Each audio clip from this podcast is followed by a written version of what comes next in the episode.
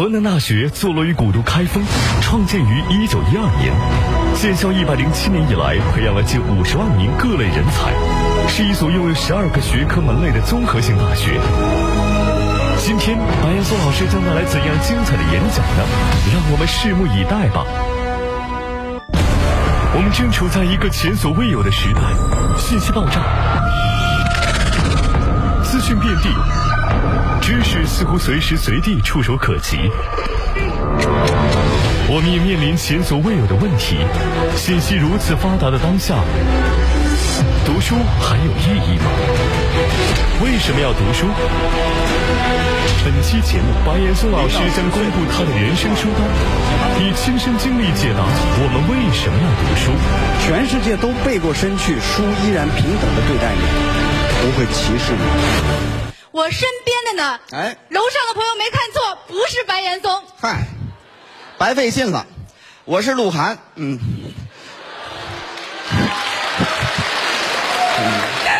呃，看出来大家认出来了哈，不好意思啊，我是河南广播电视台私家车九九九电台的主持人，我叫谢飞，大家就假装认识我，鼓鼓掌。真捧场，嗯，这个昨天呀，咱们的这个活动方在这学校里边张贴咱们这次活动的这个海报的时候，学生们奔走相告，汪峰来开演唱会了。我们现在所在的地方呢是河南大学大礼堂，这里是河南省近现代教育的发源地。一九一二年，它的前身河南留学欧美预备学校在此建立。一九三零年正式更名为河南大学。八十年的风风雨雨，让百年河大和千年贡院一起见证中原教育的历史沧桑。我觉得首先要从一个开封人，一个河南大学的校友。一个我的老大哥，他的故事讲起。在他应该上大学的时候，那个时代大学开了一扇不宽的门他想争取，但是没有得到这个机会。绕着我们河南的一所大学的围墙，在外面哭着走了整整的一圈他在心里说：“我将来一定要上大学。”但是当时的大学对于他来说还遥不可及。当时他作为一个小知青，要带领一些农民去送货，冬天回来的路上拿出准备好的干粮，全硬了。这时候看到远方有一户人家，他去那家敲门，能麻烦您煮一锅热水，让我们把这干粮。给腾软了，腾热乎了，好吃吗？那户人家的主人答应了，结果他斜头一看，桌子上放着一本李大钊的文集。饥饿的他突然发现另一个饥饿似乎变得更加强烈，要读书，他就翻开了这本书，结果里头的文章是立即打动了他。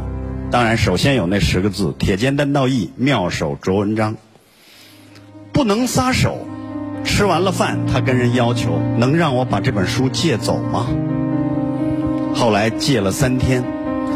头一天晚上，那个油灯不断的灭，他又把它点上，一夜把这书看完。后两天抄，然后第三天如约把书骑自行车还了回去。那个主人很喜欢这个爱读书的年轻人，就把他引进了自己的不大的小书架的面前。他要抱很多很多的书，他说别，一本一本来。最重要的是，有些书你要背下来。结果他借走了之后，真的就背下来了。很多年后，他破获了开封人都熟悉的九幺八大案。破获之后。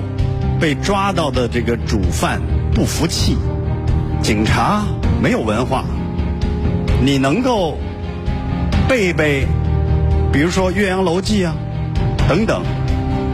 没想到武和平当着他的面，《岳阳楼记》等等，《滕王阁序》全部背下来，那个主犯惊呆了，服了。好，我全告诉你，案子破了。当然，我的这位老大哥，八零年走进了河南大学的校门，读了四年的大专业大学，又读了四年的自考，拿到了大学的文凭。后来读了研究生，又在吉林大学拿到了博士学位，并且成为公安部的一个让全国广泛关注的优秀的新闻发言人。他的名字叫武和平，但是我觉得他的灵魂是文和平，是武和文都在。来听一段他给母校的致辞。严嵩你好，各位河大的同学，大家好。嗯，我非常激动啊！我的家乡是开封，我的母校是河大，我对母校有一种特别的感恩感情。这几年的大学生活，给我奠定了人生的知识基础。不见天日的大学，披星戴月去上课，啊，朝花夕拾的研究生，我是靠自学在职读下的硕士和犯罪学博士。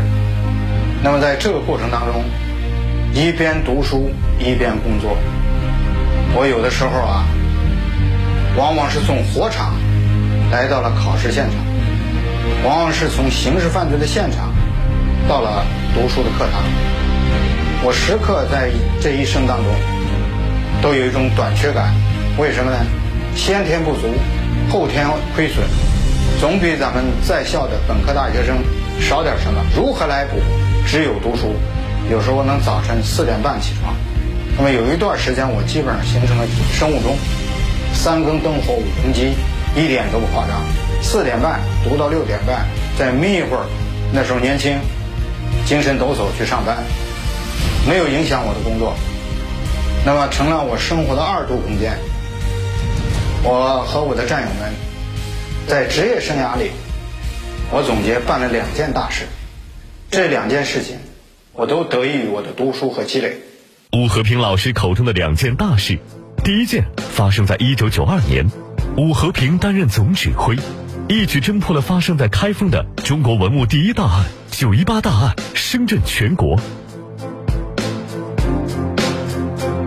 第二件是升任公安部新闻发言人，提出打开天窗说亮话的理念，被网友称为是新闻发布领域的三剑客之一。而谈起担任发言人，吴和平老师还有件趣事要同大家分享。有记者问我：“你今天的发布会准备了多长时间？”我告诉他们：“将近四十年。”他们笑，他们问：“你是学传播的吗？”你是哪个学校专业毕业的？我非常自豪地说，河南大学夜大毕业。所以，到了我退休之际，我谈谈我的退休读书之乐。谈笑有鸿儒，风言展书读，在读书之中，清风明月，思接千载，使我感到了知识的浩瀚和辽阔。截止到目前。我已经写了四部长篇小说，五部专著加报告文学，现在正在积极从事九八大案之后侦查破案传奇故事的创作。那么这样的创作，我还可以持续下去，它可以延长我的事业长度，它可以增大我的生活价值的密度，何乐而不为？我要。祝愿我们河大的学子，我的同学们，特别是感谢的老我的老师，大家学业有成。我更要祝我们严嵩的对白二零一九巡回演讲获得成功。谢谢大家。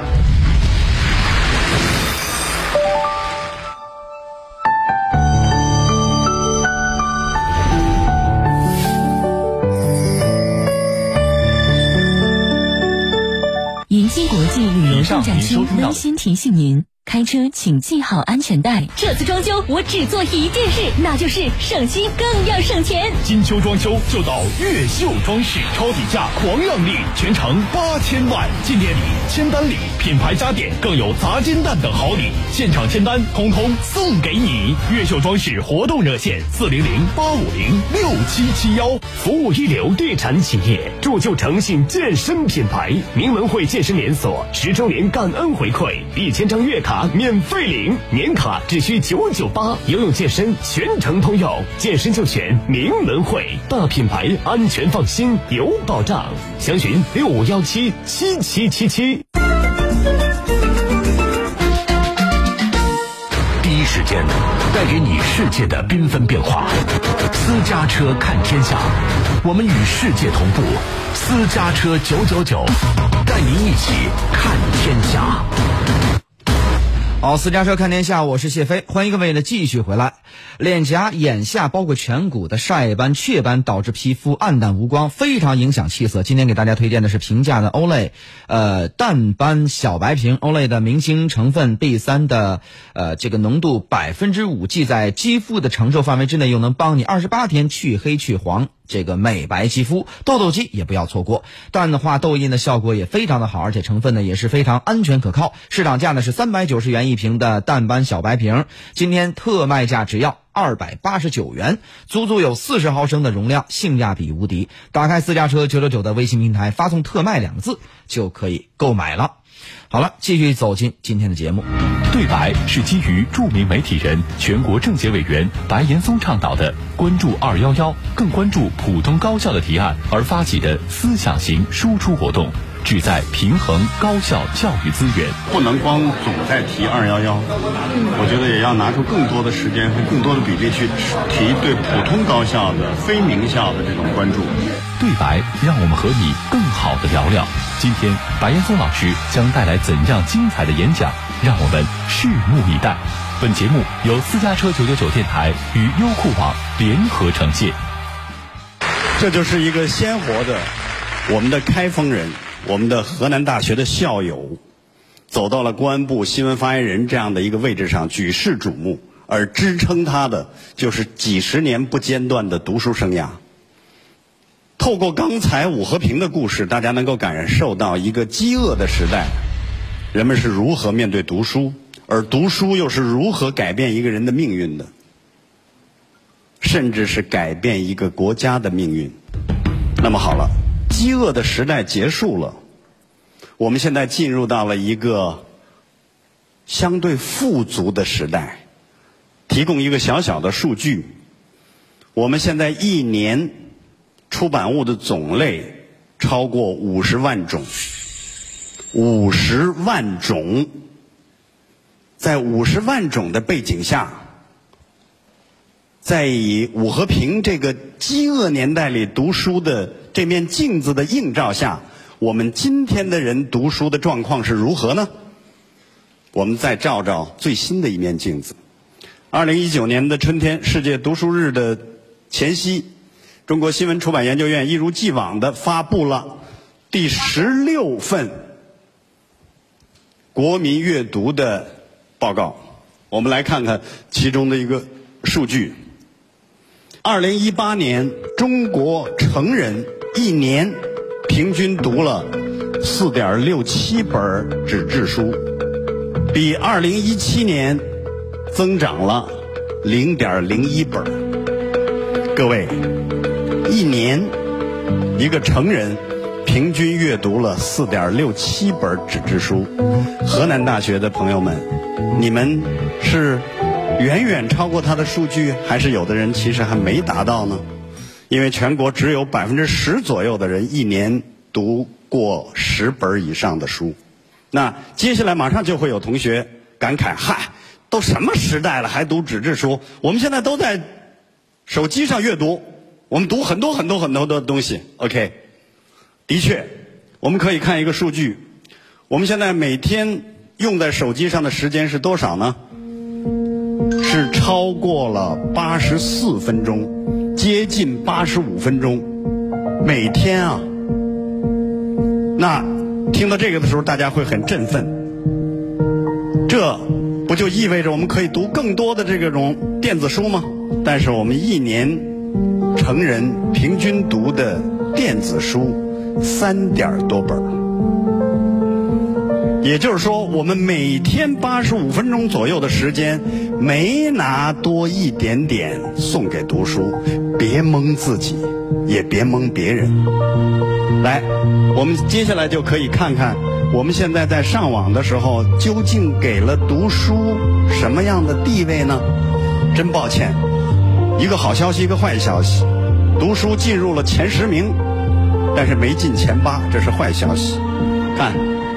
我国网民从事的活动，网上聊天交友排第一位，排第二位的是阅读新闻，第三位的是看视频，然后购物，然后听歌、下歌、电影，然后查信息、网络游戏、即时通讯，第九位阅读期刊书籍，还不是说纯粹的书籍，而是阅读期刊书籍只排在第九位。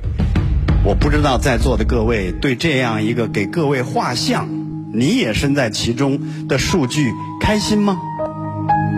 你们很满意吗？你们为这个数据做出了多少贡献？是正向的还是负向的？我当然愿意相信，各位提供的是正向的数字，但确切的说，有的时候不一定啊。我不止在一个搜书人、读书人的文章里读到过一句话。这句话说的是，一个人的书架是这个人的人生目录。那透过刚才的这些数据，我们整个民族群体，我们的人生目录该怎样书写？不过这留一个大大的问号，先放在这里。没想到我国国民阅读数据竟然这么虐，不知道各位正在观看节目的小伙伴，你们一年读了几本书呢？其实还没达到呢。在下面的演讲中，白岩松老师将披露他的人生目录。接下来可以回望一下我的人生书架。是哪本书改变了他的人生轨迹？年轻的时候遭遇什么，可能就会深深的改变你的一生。是哪本书的结尾让他多年来念念不忘？我永远记得上中下三卷最后几十页看完的那个下午。又是哪本书帮他脱单，找到了人生伴侣？我跟我夫人遇到的时候，有 N 本书全是一样的。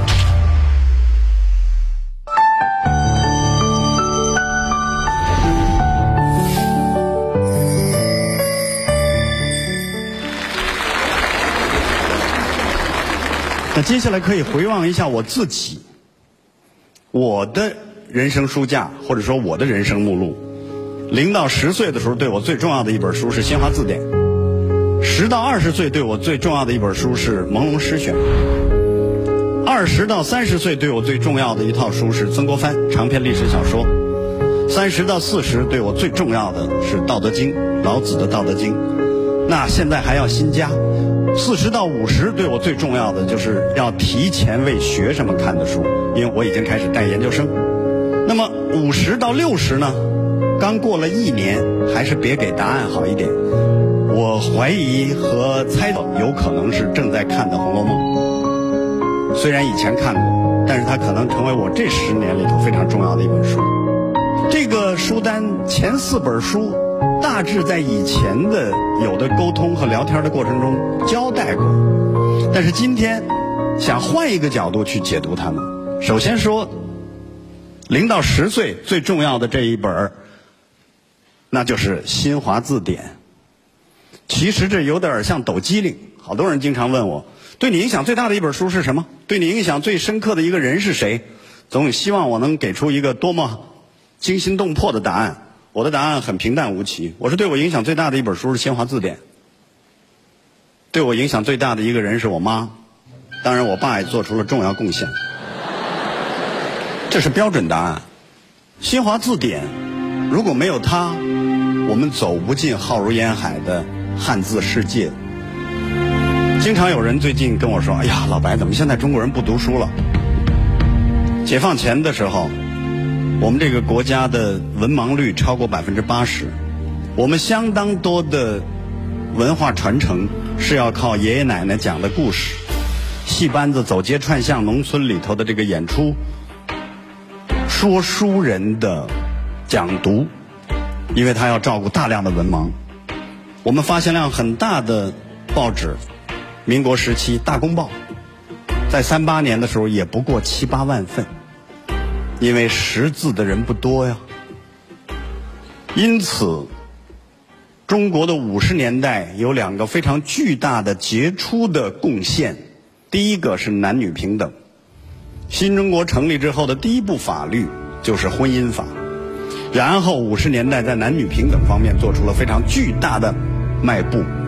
第二个就是五十年代开始深抓猛抓的扫盲运动，连陈毅都当过扫盲委员会的会长。